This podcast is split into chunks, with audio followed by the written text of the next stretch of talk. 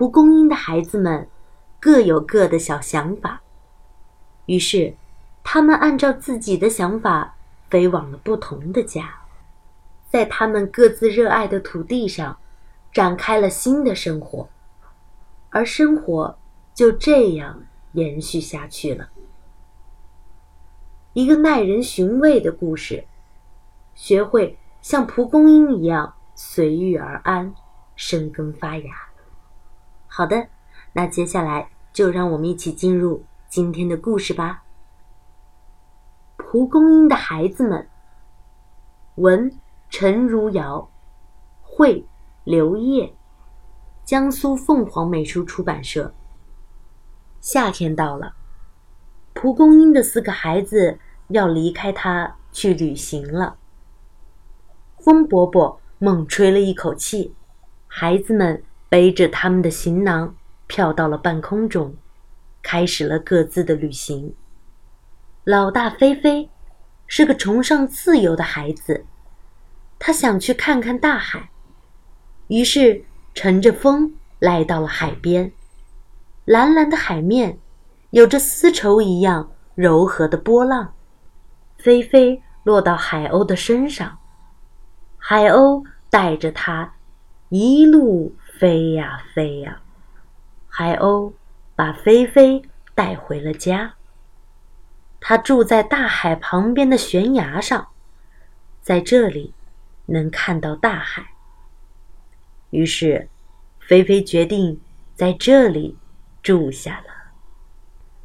老二奔奔是个爱冒险的孩子，他乘着风来到了沙漠，在这里，天是蓝的，地是黄的，再也看不到其他的色彩。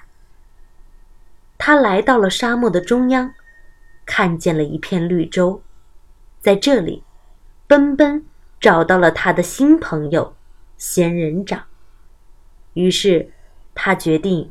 住在这里，感受沙漠的变化无常。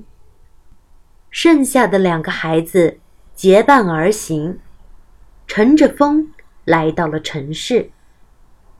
这里有高楼大厦，繁华的灯火。途中，他们经过一家花店，发现这里有很多的小伙伴。老三小小。是一个害怕寂寞的孩子。他决定留在花店里，和小伙伴们一起。现在只剩下小弟默默了。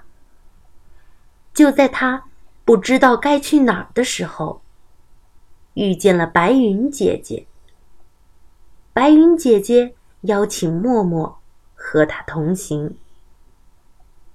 白云姐姐驮着默默去了好多的地方，认识了很多新朋友。有一天，默默和白云姐姐想起了远方的妈妈，心里酸酸的。白云姐姐流泪了，白云姐姐变得越来越薄，一不小心。默默就掉了下去。